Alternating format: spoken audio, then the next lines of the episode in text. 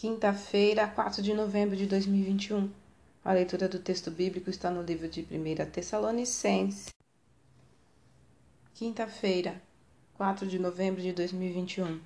A leitura do texto bíblico está no livro de 1 Tessalonicenses, capítulo 4, dos versículos 13 até o 17. O título de hoje é Ele virá. Quando eu era criança, morava na área rural de uma cidade em Santa Catarina. Meus pais trabalhavam na agricultura Lembro-me de uma ocasião em que meu pai vendeu um cavalo. Com o valor que recebeu pelo animal, comprou um terreno na cidade vizinha. Hoje, passados cerca de 30 anos, se aquele terreno fosse vendido, daria para comprar mais de 100 cavalos iguais àquele.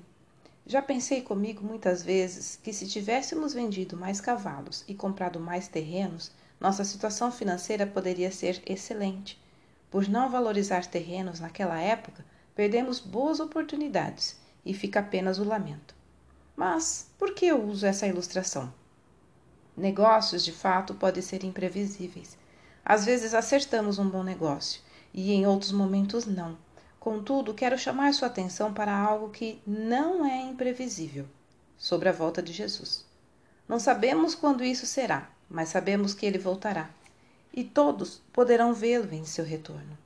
O que mais me assusta é a afirmação de que todos os povos da terra se lamentarão por causa dele. O lamento por oportunidades de negócios perdidos é fútil, mesmo não me dando muitos bens. Deus sempre cuidou de mim e de minha família, mas o lamento pela volta de Cristo é estarrecedor. Aqueles que não aproveitaram a oportunidade de viver com Jesus nunca mais terão essa chance. Não temos nem como comparar essa realidade com a de um negócio perdido. A volta de Cristo é o fim de toda a esperança daqueles que não creram. A única coisa que restará é o lamento eterno por não ter dado ouvidos quando tantas pessoas falavam de Jesus. Hoje você tem mais uma oportunidade. Por isso, creia e viva com Cristo para não se lamentar depois, quando for tarde demais.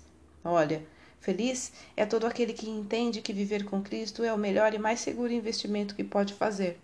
Texto retirado do presente diário da Rádio Transmundial, edição 24.